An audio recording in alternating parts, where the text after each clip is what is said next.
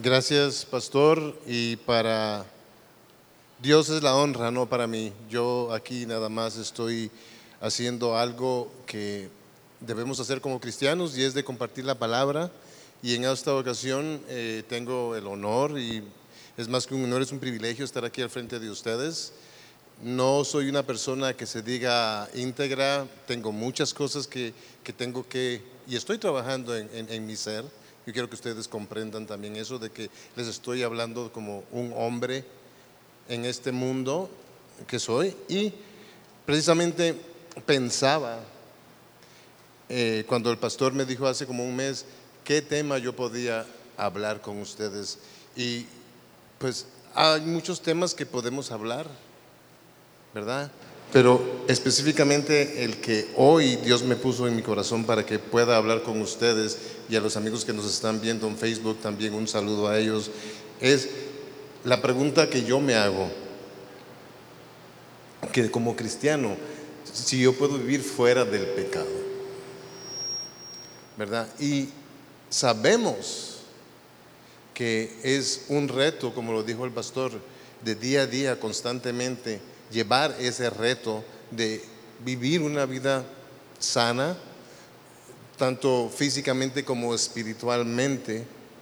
Pero no es fácil porque vivimos en un mundo donde el pecado está donde quiera. Y donde quiera que vamos tenemos la tentación. ¿Verdad? Entonces, hoy vamos y quiero platicarle a ustedes de ciertos temas que me han pasado a mí, persona, en lo que se lleva el tema de llevar una vida cristiana, de poder llevar una vida en paz en tu corazón, una vida eh, que te edifique espiritualmente y una vida en la cual aprendas no solamente a caerte, sino que a levantarte, sino que aprender a no caerse también. Y ese es el propósito que yo tengo hoy, de que no solamente hablemos que cuando nos caemos tenemos que levantarnos, sino que también cómo evitar muchas veces esas caídas. ¿Verdad? Entonces el título de, hoy de mi, de mi plática con ustedes se trata, se puede vivir una vida cristiana dentro del pecado. Ahora, cuando yo digo eso, eso no quiere decir que yo esté aquí diciéndole a ustedes, ustedes que viven en el pecado, porque yo no. No es así, hermanos. Es todo lo contrario. Es sabiendo que está la tentación allá afuera. ¿Cómo nosotros podemos contrarrestar todo eso? ¿Verdad? Y hay muchas cosas que podríamos... vamos a hablar de esta palabra. se habla dentro de la Biblia y es el hedonismo la palabra hedonismo es de origen griego, es formado por hedone y significa el placer y su fijo y que expresa doctrina, por lo tanto, hedonismo es una doctrina filosófica que coloca el placer como el bien supremo de la vida humana. Para el filósofo Sirene, el placer del cuerpo es el sentido de la vida. ¿Quiénes pueden identificarse con lo que está escrito aquí y con esa palabra. Eso es lo que es el hedonismo, cuando uno piensa nada más en los placeres de la carne, cuando todo dice uno, ah, es que esto me satisface. Pero la pregunta que yo les tengo a ustedes es, ¿todo lo que llega a ustedes a su vida como propuesta te va a edificar? ¿Es, es algo bueno?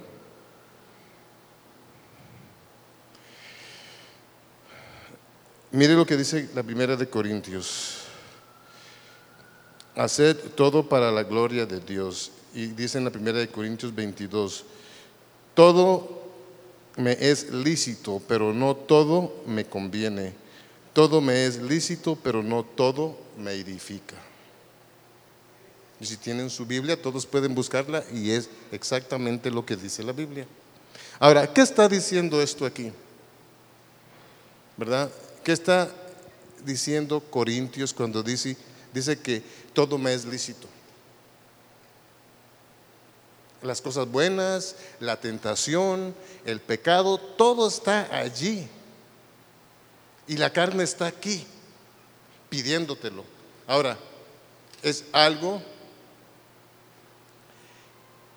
¿Cuántos de ustedes, no me lo tienen que decir, pero ahí donde están sentados, piensen bien, ¿cuántos de ustedes han hecho cosas que después dicen, me arrepiento de haber hecho eso?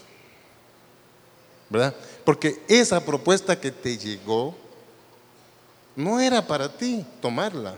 Sin embargo, los placeres de la carne, la debilidad espiritual que muchas veces tenemos nos hace caer en esa tentación. Y lo digo por experiencia propia, porque me ha pasado, me ha pasado a mí. Entonces, imagínense ustedes el conflicto que tenemos nosotros cuando salimos al mundo y todas las propuestas que nos hacen, ¿verdad? Nos, me llaman y me dicen, oh, este domingo hay un juego en el estadio y va a venir un equipo del Milán, de, qué sé yo, de Italia y van a venir estos jugadores y todo. Y sí, digo yo, y me voy a ver el juego. Y estando en el juego, pues ni sabe qué, el sol me da tan duro que regreso con un dolor de cabeza. ¿Verdad? Entonces, y abandono mi vida espiritual. Digo, no, no, eso no es así, yo me voy. Y el otro domingo ahí va a estar el pastor, van a estar los hermanos y todo igual. Pero muchas veces esas cosas nos están alejando de las cosas que Dios quiere para nosotros. Específicamente si nosotros, así como yo que soy un padre de familia, ¿qué ejemplo le estoy dando yo a mis hijos? ¿Cómo yo voy a poder decirle a mi hijo, mira, ¿por qué estás haciendo eso? Ah, pero papá, si tú también lo haces. Entonces, esas son las clases de cosas que nosotros como cristianos tenemos que llevar encima. Y hay otra que me gustaría que veamos, la cual es Romanos 8, 13, y dice, porque si vives conforme a la carne, moriréis, mas si el poder del Espíritu hacéis morir las obras de la carne, viviréis. ¿Es algo difícil esto que estoy proponiéndoles? Sí, es difícil porque nos dejamos llevar de las cosas, de los placeres de la carne y muchas veces no nos damos cuenta que no son cosas saludables. Por ejemplo, el comer es sabroso, ¿sí o no? Es sabrosísimo.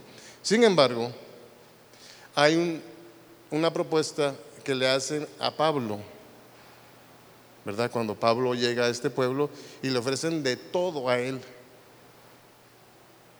Pero, y, ustedes saben la historia de Pablo, ¿verdad? Pablo era una persona de un corazón duro, él mataba y todo, tenía hasta otro nombre, yo creo que se llama Saúl, algo así. Sí, pero cuando Dios llegó a Pablo, Pablo abrió su corazón, dejó que el Espíritu Santo lo tocara y él frente a muchas personas espirituales creció mucho más rápido que otras personas. ¿Qué significa eso? Es que de dispuesto está tu corazón a trabajar en todas las cosas espirituales, ¿verdad? Y aquí nos está diciendo de que si vives conforme a la carne, si vives conforme a todos los placeres de la carne, no necesariamente todo eso es bueno. Y para eso nosotros tenemos que desarrollar lo que aquí el pastor muchas veces ha predicado y lo que ha, escuchado en otras predicaciones, y es de que tú tienes que tener una vida espiritual constantemente con Dios, para que por medio del Espíritu Santo Él te hable y te haga sentir, ¿verdad? Cuando es algo que viene a tu vida y es un bienestar y cuando no lo es. ¿Verdad? Pero para eso nosotros tenemos que tener una vida espiritual y una vida constante.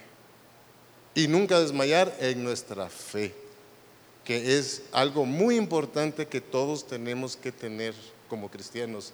Y es esa fe hirviendo así de fuego, como hace unos meses yo prediqué aquí el alfarero, ¿verdad? Y parte del alfarero es dejar que Dios entre a tu corazón, dejar que Dios moldee tu corazón, dejar que Dios saque todas esas impurezas, todas esas piedritas que hacen de que ese barro no sea puro para poder hacer una buena vasija, pues todas esas cosas hay que sacarlas del corazón. ¿Y cuáles son esas piedritas, hermano? El rencor, la envidia, los celos. Ay, que hermano en 1976, cuando entré a la iglesia, no me saludó. Y hasta la fecha, no lo perdonó. ¿Es eso lo que dice la Biblia que tenemos que hacer? No, dice que tenemos que aprender a perdonar. ¿Verdad? Y por ahí comenzamos edificando ese corazón noble de paz y amor que quiere Dios que tengamos. Amén, hermano. Mire lo que dice Efesios, Efesios 2.8. Por, por gracia sois salvos por medio de la fe, y esto no de vosotros, pues es don de Dios, no por obras, para que nadie se gloríe porque somos hechura suya, creados en Cristo Jesús para buenas obras, las cuales Dios preparó de antemano para que anduviésemos en ellas. Aquí está hablando de tu fe. Y muchas veces personas de gran fe tienen pruebas. ¿O me equivoco, hermanos? ¿O acaso los apóstoles no se les puso a ver dónde estaba la fe de ellos? Entonces, imagínense ustedes, si ustedes quieren llegar a hacer cosas grandes para el reino de Dios, tienen que pasar pruebas. Y entre más grandes son las obras que Dios quiera para ti, más grandes van a ser las pruebas de fe que Él tiene para ti. Pero ¿por qué Él lo hace, hermanos? Porque Él trata constantemente de ver dónde está tu fe.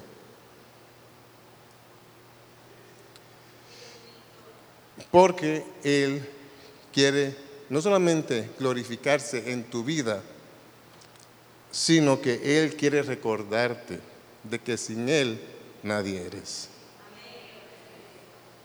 Esa es la verdad de tu fe y de lo que Dios tiene para ti. Y lo que Dios tiene para mí. Y miren, yo les voy a platicar a ustedes esto. Eh, las personas piensan de que, bueno, el pastor eh, me, introdujo y dijo, bueno, yo soy una persona de fe, una persona de que, con esa gran fe que, tengo, eh, muchas veces personas me dicen, ah, Rodolfo, mira, ¿por qué tú eres tan optimista en tu vida? Porque tú siempre andas pensando cosas positivas y las cosas negativas. Sí, le pones atención y todo, pero ¿por qué tú eres así? Bueno, porque Dios me habla y pone un sentir en mi corazón. Y soy optimista porque sé de que si se lo pido de corazón y se lo pido, Él me lo va a dar con abundancia, porque eso es lo que dice la palabra. ¿O me equivoco, hermanos? Pero eso no quiere decir que yo no tenga retos. Miren, este pasado fin de semana, que fue el fin de semana largo, yo hice un viaje con mi familia. Viajamos hasta Washington, D.C. Y mire cómo son las situaciones. Yo estaba escuchando varias predicaciones, he estado leyendo la Biblia, me he estado metiendo al internet y he estado platicando con mi esposa. Le digo, Miradora, ¿qué es lo que voy a, platicarle a la congregación? O sea, hay muchos temas, eh, pero en el camino hacia Washington, yo le dije a mi esposa, por medio de tu teléfono podemos escuchar en los parlantes, en las bocinas del carro, podemos escuchar música. Y ella llevaba música cristiana y estábamos escuchando música cristiana. Entonces le dije, me gustaría escuchar una predicación que no la terminé de escuchar. ¿Y saben lo primero que me dijeron mis hijos? Ah, eso tan aburrido. Y todo el camino, ocho horas, escuchando eso. No, papá, no, no, no, no y no. mi hija, que tiene 12 años, me dijo, oh, no, es que no, papá, no, no vas a hacerlo. Y yo le dije, bueno, aquí tengo que usar la inteligencia, tengo que negociar, ¿verdad? Este es el reto, yo, yo no me voy a dejar ganar por el enemigo. Entonces, ¿qué hice? Les dije, les propongo escuchar 15 minutos, pero después de los 15 minutos quiero que por dos minutos platiquemos y cada uno de ustedes me dé un resumen de lo que se está hablando. ¿Por qué quería hacer yo eso? Porque yo no quería de que ellos nada más, yo pusiera la música, se pusieran ellos los audífonos y ya pasaba, y, pasaban dos horas y ellos ahí, ajá, en su mundo. No, ¿verdad? Yo dije, no, audífonos afuera, teléfonos aquí, confiscado todo. Este es un momento que quiero pasarlo con la familia. Y vamos en el carro manejando. A los 15 minutos me dice mi hija, ah, time is up, dad. Ya, el tiempo se te dio. Y bueno, dije, y estaba buena la, plática, estaba buena. Y entonces les dije, bueno, vamos a pararlo. Y les pregunté, ¿y cómo les gustó? Ah, sí, no, está bueno, ah, interesante. Ah, mm, mm, mm". Y ven, pusimos otro poquito de música, íbamos en el camino. A la hora les digo yo a ellos, bueno, vamos a escuchar otros 15 minutos de esta predicación porque no la hemos terminado.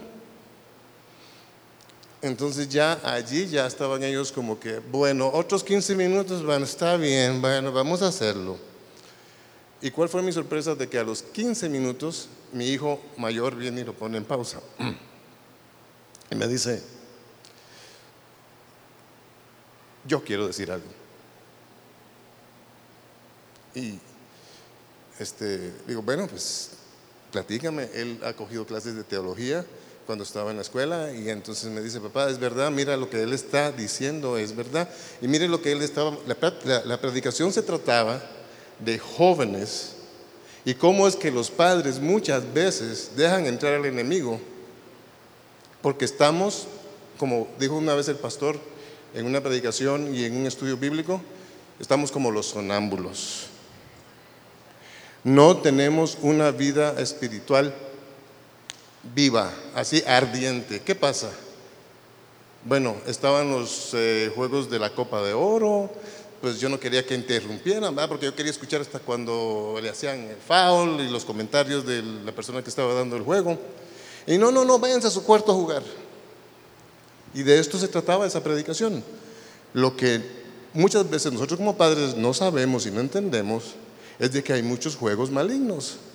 Y uno piensa de que uno está salvo porque tu hijo está en su cuarto encerrado haciendo que ustedes saben lo que está haciendo su hijo encerrado hasta con llave y que uno tiene que decirle, hijo, ¿puedo hablar contigo? Y ellos dicen, no, no, ahora estoy ocupado. Pues mire, ellos mismos me confesaron de que hay unos juegos que son muy adictivos, pero también tienen mucho perjuicio. Hay un juego que yo ni siquiera sabía que existía de es de combate, van y se mata uno al otro. Pero en este juego, si tú quedas frente a la última persona y le perdonas la vida, ¿sabes lo que hace ese juego? El inventor de ese juego hace de que ese, esa persona viva te mate a ti. Entonces, ¿dónde está la misericordia? ¿Dónde está el perdón? ¿Dónde está la compasión? O sea, estamos nosotros, ¿qué estamos haciendo con nuestros hijos?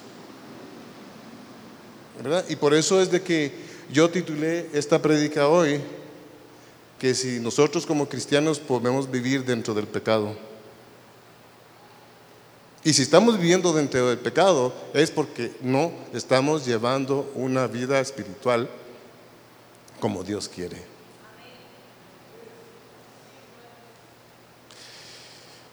Así me siento yo.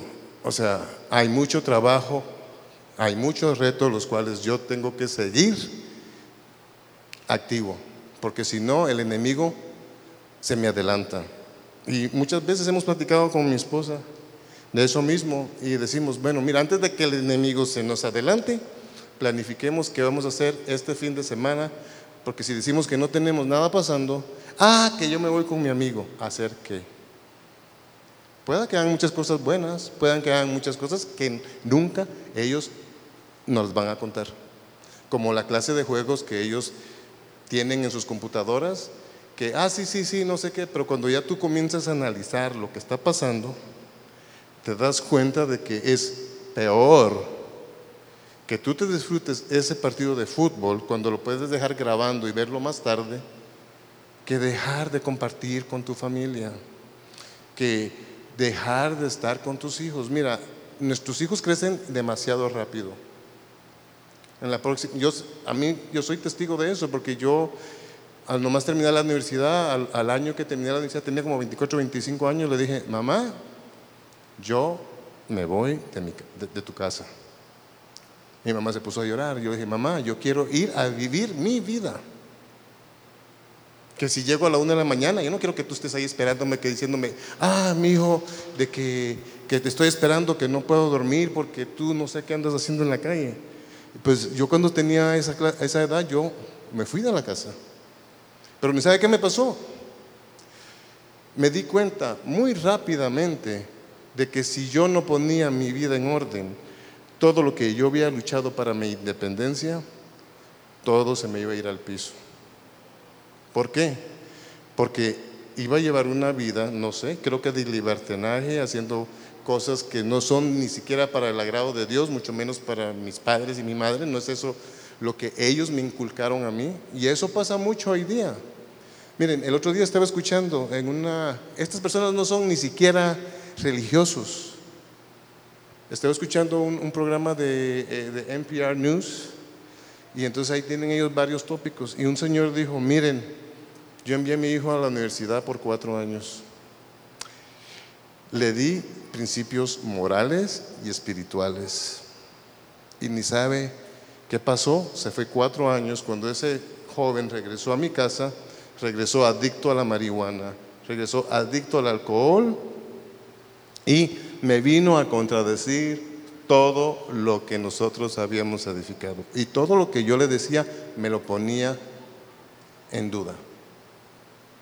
Entonces, ¿Qué pasa? Nuestros hijos sí tienen que educarse, sí tienen que ir a buscar eh, académicamente sus sueños, como sí lo podemos decir, pero tenemos que tener cuidado y no descuidar la parte espiritual de que nosotros inculcamos a ellos. Y eso es algo que, que, es una batalla constante que pasa. O sea, y los padres que tienen hijos que ya tienen 18, 17 años, no sé si se pueden relacionar a lo que les estoy platicando.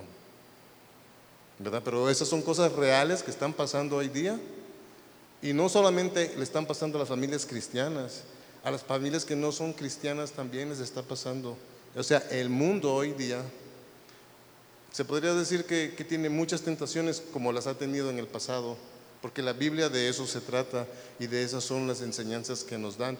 Podríamos hablar, por ejemplo, de Daniel. Ustedes saben de que Daniel le sirvió a este rey Nabucodonosor hasta le interpretó sueños. Pero eso sí, él estuvo muy firme donde estaba su fe. Y él nunca cambió a Dios por otros dioses. Y se ganó el respeto de Nabucodonosor. ¿Verdad? Lo mismo podríamos decir de, de José, el que lideró a Egipto cuando hubo una sequía. Pues los hermanos no lo querían, él llegó a, Egipto y en Egipto la mujer de su jefe, porque su jefe se iba a las guerras y, dejaba a su esposa y estaba José, y entonces ella quería tener un, romance con José y José dijo no, hasta cayó preso, porque él no cayó en esa tentación. Entonces la pregunta es, ¿el cristiano puede vivir dentro del pecado? Vivimos dentro del pecado, pero tenemos que aprender a cómo llevar nuestras vidas para que esas cosas pecaminosas no nos contaminen ni a nosotros ni a nuestros hijos. Así es de que yo sé de que está un poco caliente hoy y pues eh, quiero ser breve en el mensaje que voy a llevar, pero a la misma vez no quiero quedarme corto en compartir con ustedes las cosas que, Dios puso en mi corazón hoy para que sigamos esto en nuestras casas, porque parte de lo que yo les platico aquí, espero de que ustedes lleguen a sus casas y puedan sacar su Biblia y leerla y darse cuenta de que lo que les estoy diciendo no es algo que yo me quiera inventar.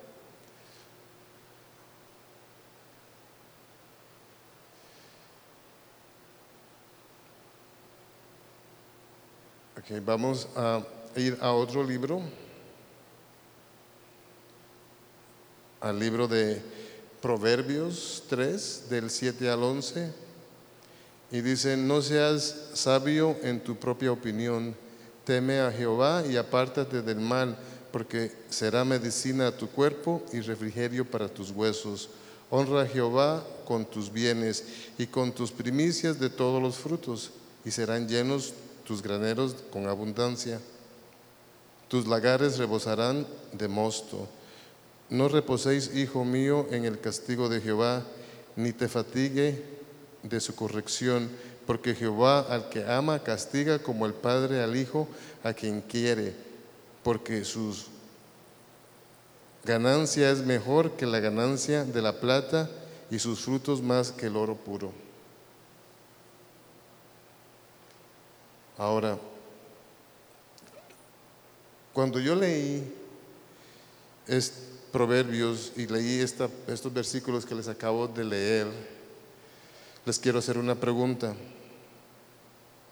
Ustedes entienden de que aquí está diciendo de que Él nos ama y por ese amor que nos tiene, a veces, como no está de acuerdo en lo que estamos haciendo, nos castiga. ¿Qué, está, ¿Qué estamos haciendo nosotros cuando los hijos que tenemos o hijas que tenemos nos están haciendo cosas y no tenemos un poquito la mano dura y decirle, mira hijo, yo te amo, pero o sea, eso no me lo vas a hacer. ¿Cuántas veces yo he tenido que llegar a mis hijos y decirles esto? Porque siendo cristiano tengo retos y yo no me avergüenzo ahora mismo de confesarle a ustedes de que no todo es, como dicen, seda en mi casa. No, yo tengo mis retos y tengo mis hijos y ellos tienen sus opiniones y ellos tienen su manera de pensar y, me las exponen. Como nosotros muchas veces en oración le exponemos nuestros pensamientos a Dios. Pero tenemos que esperar a que Él nos dé la respuesta así como también nuestros hijos esperan una respuesta de nosotros. Y una de las cosas que le puedo decir a ustedes es, Dios es amor, porque lo es. Y nosotros también tenemos que fomentar ese amor, pero también tenemos que tener un poquito la mano dura para poner en orden nuestra casa. Antes de que el enemigo llegue y se apodere de todo lo bueno que ustedes tienen. Entonces, cuando leo esto de aquí, también está diciéndonos de que Honra a Jehová con tus bienes y con tus primicias de todos tus frutos. Yo soy padre y si tú me preguntas a mí, ¿qué es lo más grandioso que Dios me dio? Yo te puedo decir franco que Dios me dio una casa muy bonita y se lo agradezco por esa bendición grande que me dio, pero eso no es todo el carro que manejamos, que aire acondicionado, que muy cómodo para siete pasajeros y qué sé yo, con su GPS y todas las situaciones, pero eso no es todo. Lo más grande que Dios puso en mis manos han sido mis hijos. ¿Verdad? Entonces, ¿qué tengo que hacer yo? ¿Darle todo el oro y toda la plata que tengo? No, tengo que darle a mi familia primero.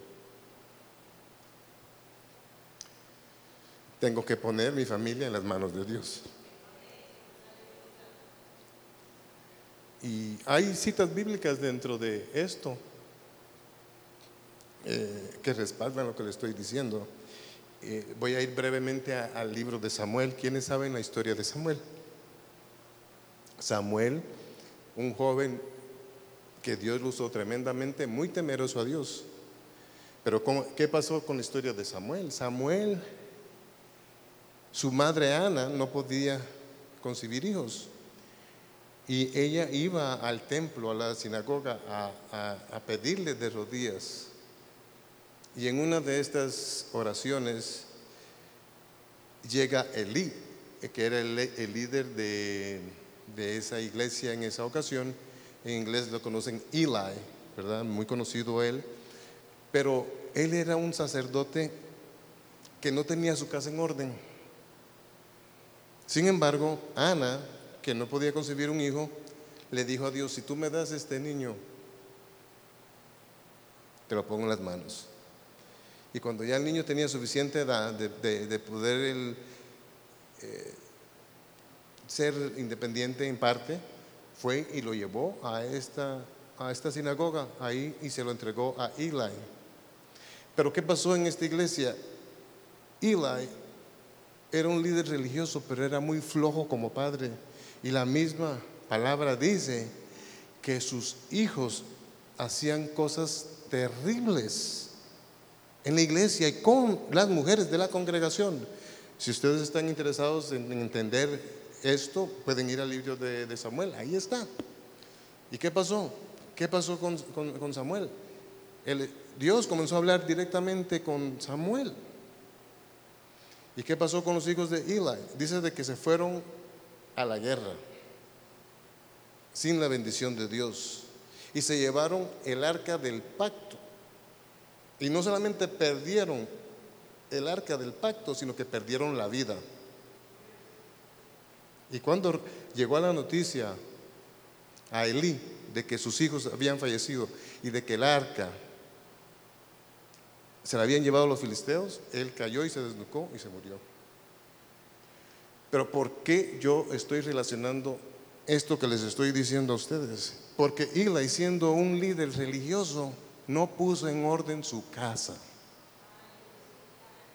Y lo que les estoy diciendo a ustedes es de que piensen bien cómo llevan su vida, piensen bien lo que les estoy diciendo. No les estoy imponiendo, porque ustedes mismos saben de que las cosas de Dios no son impuestas, es la voluntad de ustedes, pero aténganse a las consecuencias, porque también Él dice eso, ¿verdad?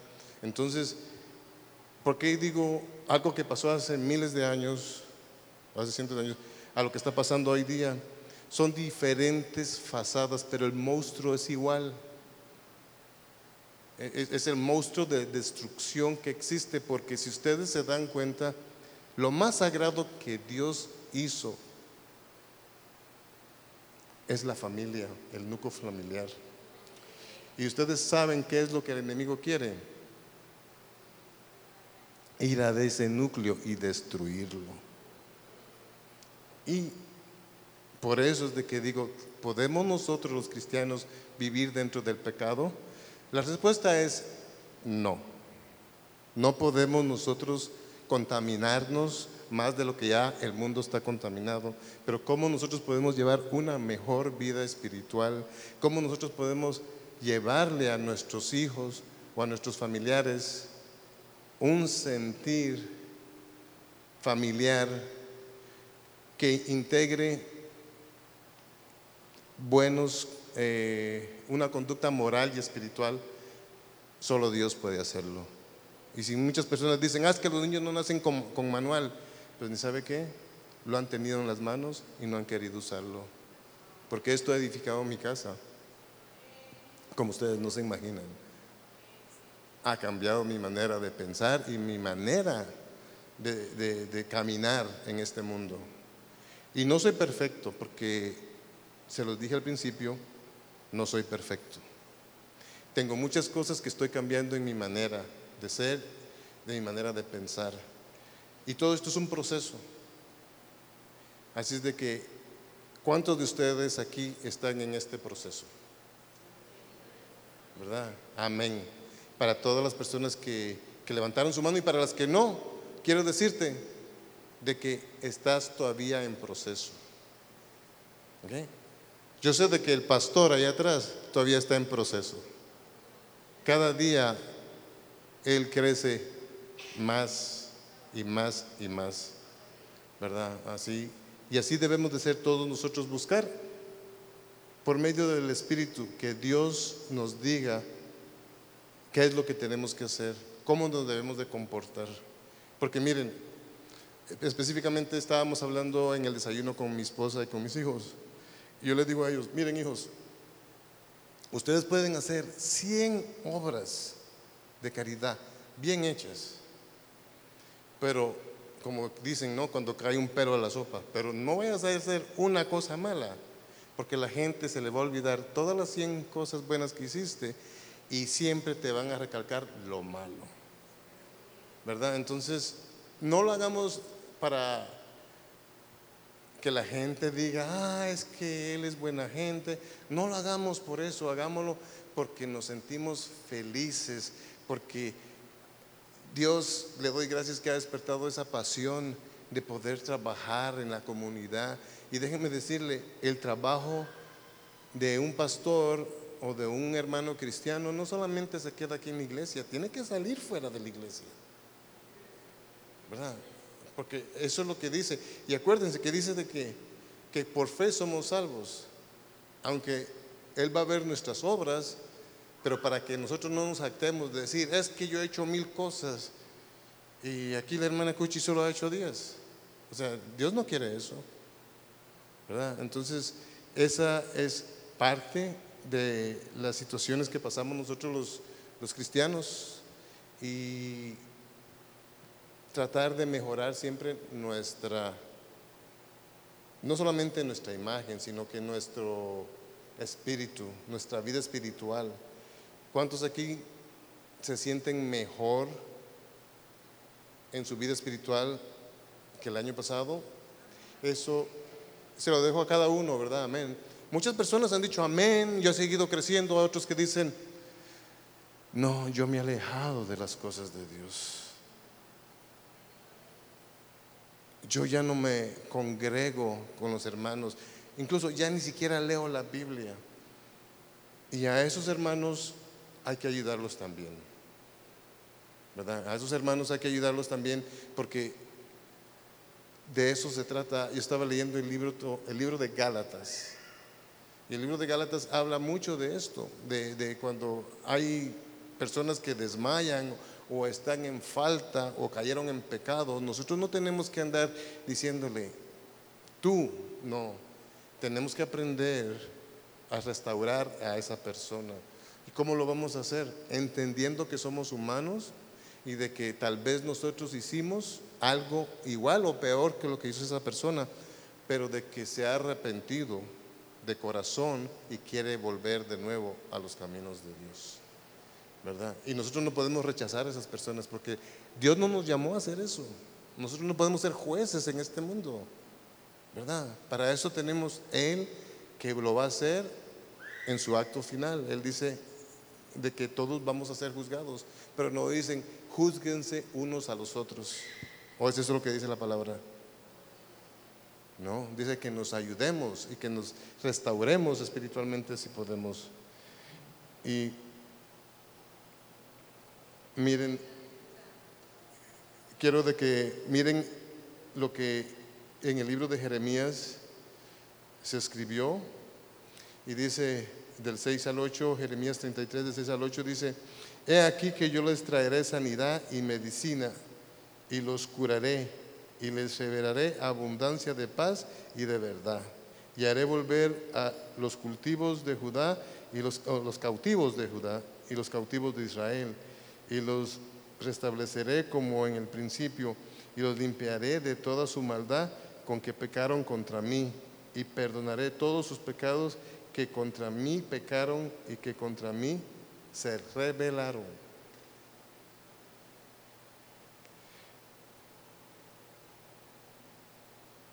¿Qué es lo que dice Jeremías? Que si estás enfermo espiritualmente, él es tu cura.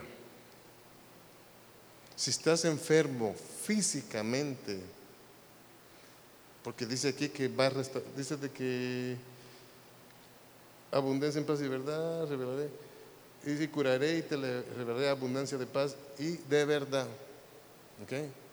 Ahora, cuando nosotros tenemos una enfermedad espiritual, ¿somos felices? Andamos sonrientes, transmitiendo esa paz, ese amor que Dios es. No, andamos con la cara dura, con el corazón duro, Disculpa. Amén. sí, sí, claro, claro, claro. Pues de eso se trata, la sanidad. Ayer precisamente estábamos con mi esposa, hicimos un pequeño segmento en, el canal y ella llevó la sanidad espiritual, que es lo que está hablando aquí Jeremías. Todos necesitamos de esa sanidad espiritual, ¿verdad? Muchas veces no sabemos dónde buscarla. Muchas veces ni siquiera sabemos que la tenemos. Y andamos todos tóxicos, contaminando al resto del, mundo, ¿no? Cualquier cosa, una energía negativa, que a veces dicen, oh, ahí viene fulanito, ni siquiera te le acerques porque olvídate.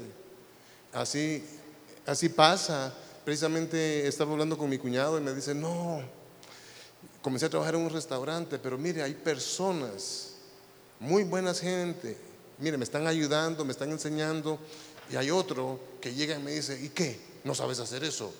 Y no, que, y no está trabajando aquí, no necesita a trabajar. Pues no, en lugar de ayudarlo, está haciendo un tropiezo en el crecimiento de él. Estamos hablando de un trabajo. Ahora, nosotros que somos espirituales, ¿tú quieres ser tropiezo de tu hermano? Espiritualmente hablando. No, ¿verdad? Entonces tenemos que activar ese ojo espiritual, tenemos que comenzar a escudriñar más la palabra y debemos de dejar esa altanería de pensar de que todo lo sabemos. Porque en realidad entre más yo este, busco de la palabra de Dios, más me doy cuenta de que soy ignorante en la palabra y de que estoy caminando en cosas que aunque yo piense se ven bien, al ojo de Dios y al ojo de ustedes, estoy en pecado. Entonces, esas son cosas que tenemos que nosotros pensar, que si nosotros estamos enfermos espiritualmente, no estamos ni siquiera creciendo nosotros y estamos siendo un obstáculo para el hermano en su crecimiento espiritual. ¿Verdad? Entonces, para comenzar la sanación espiritual, como consejo, yo les digo a ustedes que hay que buscar más de Dios. Hay que abrir ese corazón duro que usted tiene, como decía el alfarero, ¿verdad? Dejar que Dios meta tu mano y que te comience a edificar, a sacar todas esas cositas que tienes malas. Comenzar a perdonar. Decirle, hermano, sé de que obraste mal en contra mía, pero te perdono, ¿verdad? buscar la paz. No podemos vivir en guerra todo el tiempo. Tenemos que hacer las paces, ya sea con el vecino, con tu propio familiar, incluso con tu propio jefe en el trabajo. Antes de que las cosas escalen y lleguen a peor, hay que buscar la sanidad espiritual. Y de eso es lo que yo les quería platicar hoy, de que en realidad nosotros buscamos alejarnos del pecado y tenemos que seguir ese camino, porque es el camino que nos va a llevar a la salvación. Y que siempre el pecado existe. Existió en el pasado y va a seguir existiendo, que es parte de la guerra que llevamos, ¿no? O sea, el enemigo no va a descansar hasta que no mire el núcleo familiar destruido. Ustedes van a dejar que su hogar sea destruido de esa manera por el enemigo. Van a dejar. Y miren, por ejemplo, hay muchas cosas que inconscientemente nosotros hacemos. Por ejemplo, yo he escuchado en el pasado, en mi país, Guatemala, de que un niño se puso un pañal en el cuello y como Superman volaba, vino y se tiró de un segundo piso y se mató. Nosotros dejamos y permitimos muchas veces que el enemigo ponga idolatría frente a tus hijos y tú lo estás viendo y no estás haciendo nada al respecto. Que Spider-Man, que Superman, que los superpoderes y todo. Incluso son caricaturas y todo, y yo las he leído. Y hace poco el que hizo todos estos personajes eh, superpoderosos, el Señor falleció. Acaba de morir este año, al principio de este año. Bueno, muchas personas reconocen su trabajo. Lo que yo sí puedo reconocer es de que Él hizo algo que ante los ojos de Dios no está bien, hizo idolatría. Y nosotros estamos permitiendo a que nuestros hijos caigan en eso. No estoy diciéndoles ni los estoy criticando, nada más quiero que reflejen y piensen lo que está pasando en nuestros hogares. Y amigo, tú que lo estás viendo también, pues debes de saber de que las cosas electrónicas, la nueva tecnología, la que dicen la de pico y todo, con esa hemos hecho muchas cosas buenas, pero también hemos hecho muchas cosas malas. ¿Verdad? Hemos tratado de querer curar el cáncer, pero hemos ido a países, hemos ido invadiendo países y tirando bombas atómicas, bombas de destrucción. Ahora mismo cada país quiere armarse con una de esas bombitas para que, ah, si tú me tiras una, yo te tiro la otra. ¿Verdad? Incluso este 4 de julio les quiero mencionar de que ese viaje que hice, yo llegué a lo que se llama Silver Springs en Maryland y Virginia y todo eso, pero no llegué a la Casa Blanca. Mi corazón no estaba en ir a ver ese show que tiene este señor presidente, donde puso tanques, donde dejó que los aviones volaran, que él quería esa supremacía, que somos los más poderosos. Él en realidad no me no encendió eso en mí, al contrario, me tiene muy preocupado porque supuestamente hoy comienzan las redadas a las personas que son víctimas de un sistema, víctimas de, de, los imperios, de las invasiones, víctimas de, de gobiernos corruptos. Y hoy día en este país, este señor comenzó a dividir familias.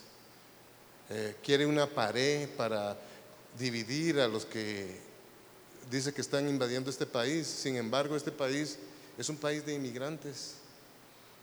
Él quiere gente de Noruega, pues que me disculpe, yo no soy de Noruega, yo soy de Guatemala. ¿Verdad? Pero así suena de chistoso, pero es un hombre con muchas malas intenciones. Y así hay muchas personas afuera con muchas malas intenciones dirigidas directamente a nuestras familias, a nuestros hijos. ¿verdad? Y por eso yo me atreví hoy día a tocar este tema. Y un tema de que no solamente se los predico a ustedes, porque yo lo estoy viviendo. Estos retos que yo les platiqué a usted hoy, hoy día, son retos que yo vivo en mi casa. Y son cosas que, que me están haciendo pensar de una manera diferente. Pero lo más importante que me ha hecho reflexionar es de que tengo que hacer más y más por estar no solamente en las cosas de, cerca en las cosas de Dios, sino que también más llevar a mis hijos a esto y hacerlo juntos. Porque esa es la única manera que nosotros podemos salvar a nuestra familia, dándoles y presentándoles también su salvación. Porque esto es individual, amigos, hermanos. Esto es individual, esto yo tengo que entregar cuentas y un día de estos mi hijo va a tener que entregar cuentas y aunque yo ore por él y quiera intermediar por Él, Él es el que tiene que entregar cuentas. Y esas son cosas que yo les platico a ellos en, estos días. Así es de que yo quiero, ya para terminar, nada más quiero que ustedes sepan de que hay muchas cosas que podemos hacer para contrarrestar todos estos ataques. Lo único que yo les digo a ustedes es, hay que activar esa vida espiritual que llevamos. Y Nada más se los dejo a que piensen si de verdad ustedes necesitan modificar su estrategia. Porque el enemigo constantemente lo está haciendo. Ah, mire lo que está haciendo. Vamos a hacer, por este lado le voy a entrar. Pero de que él quiere entrar, quiere entrar. Allá, cada uno de nosotros, si permitimos que lo haga. De que para terminar, quiero dejarlos con este pensamiento y ustedes ya lo han escuchado varias veces, Filipenses 4:13, todo lo puedo en Cristo que me fortalece, pero quiero darles un consejo, no solamente lo digamos de palabra, de la boca para afuera, no solamente lo digamos, sino que lo digamos con la convicción de que en ese momento estamos llamando a Cristo a que esté a la par de nosotros como intermediario de las tentaciones de este mundo. Porque esto va a seguir, hermanos. Las tentaciones van a llegar de una manera u otra. La única situación y la única cosa que yo les, les pido de favor es de que hagan, se hagan un autoanálisis y veamos lo que al principio dijimos. Déjame ver si lo puedo. La próxima. Todo me es lícito, pero no todo me conviene. Todo me es lícito, pero no todo me edifica. Con ese pensamiento quiero dejarlos. Que Dios los bendiga. Gracias por su tiempo. Y espero de que la palabra...